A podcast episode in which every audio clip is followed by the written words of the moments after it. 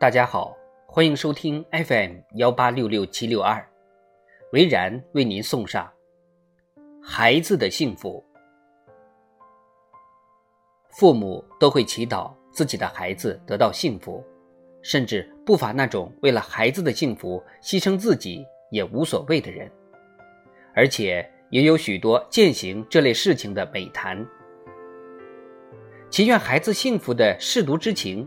及作为父母的努力，虽然令我心生敬佩，但有时不得不说，他们打错了算盘。比如有这样一位父亲，上初中的孩子不想上学了，于是他叹息：“现在的孩子太不知足了。”这位父亲小时候因为家贫，小学毕业后，家人不让他上学了。于是他只好半工半读，总算有了今天的成就。他不想让孩子也受那种辛苦，便在孩子上小学时给孩子报课外班，请家庭教师，还让孩子上了一所很好的私立中学。正因为父母之前为孩子做了这一切，所以说孩子偷懒不上学是不知足。这位父亲当然希望孩子幸福，殚精竭虑就是为了让孩子免受自己小时候的辛苦。可是，站在孩子的立场来看，可能很难判断没有钱的辛苦和违背自己意愿去上补习班或被迫跟着家庭教师学习，哪个更不幸福。如果把关注点放在是否按照自己的意愿上，那是否可以说后者更不幸呢？祈愿孩子幸福的父母，真的是在祈祷孩子得到他们想要的幸福吗？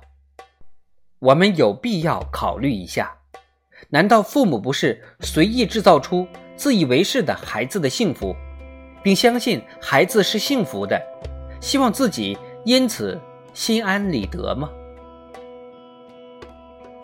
据说，日本中产阶级的商业人士也经常读一些关注心灵的读物。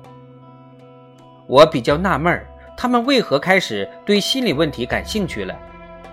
有人向我解释，因为之前他们认为，毕业于一流大学后进入一流企业工作，就等于未来的幸福有了保障，所以希望自己的孩子也能走这样的路。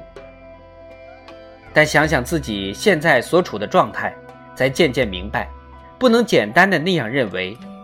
于是，他们开始读书，希望通过这种方式得到线索，找到一种让孩子真正幸福的方法。日本的商业人士已经开始注意到一流病的危害，这是好事。从一流大学毕业后，进入一流企业工作。未必能带来幸福，反之，我渐渐见到了许多人因此而变得不幸福。这并非因为一流不好，而是因为一流的重负扼杀了一个人本身的个性和欲望。祈祷孩子真正幸福应该怎么做的？首先，应该思考一下自己是否正假借孩子的幸福之名。来获得做父母的心安和幸福。无论怎么想，在考虑孩子的幸福之外，无暇思考自己幸福的人，即使他们声称自己是为了孩子的幸福，归根结底，还是为了自己。孩子的幸福最重要的一点是，让孩子自己获得幸福，守护孩子。远比对孩子指手画脚、多管闲事，更需要心灵的力量。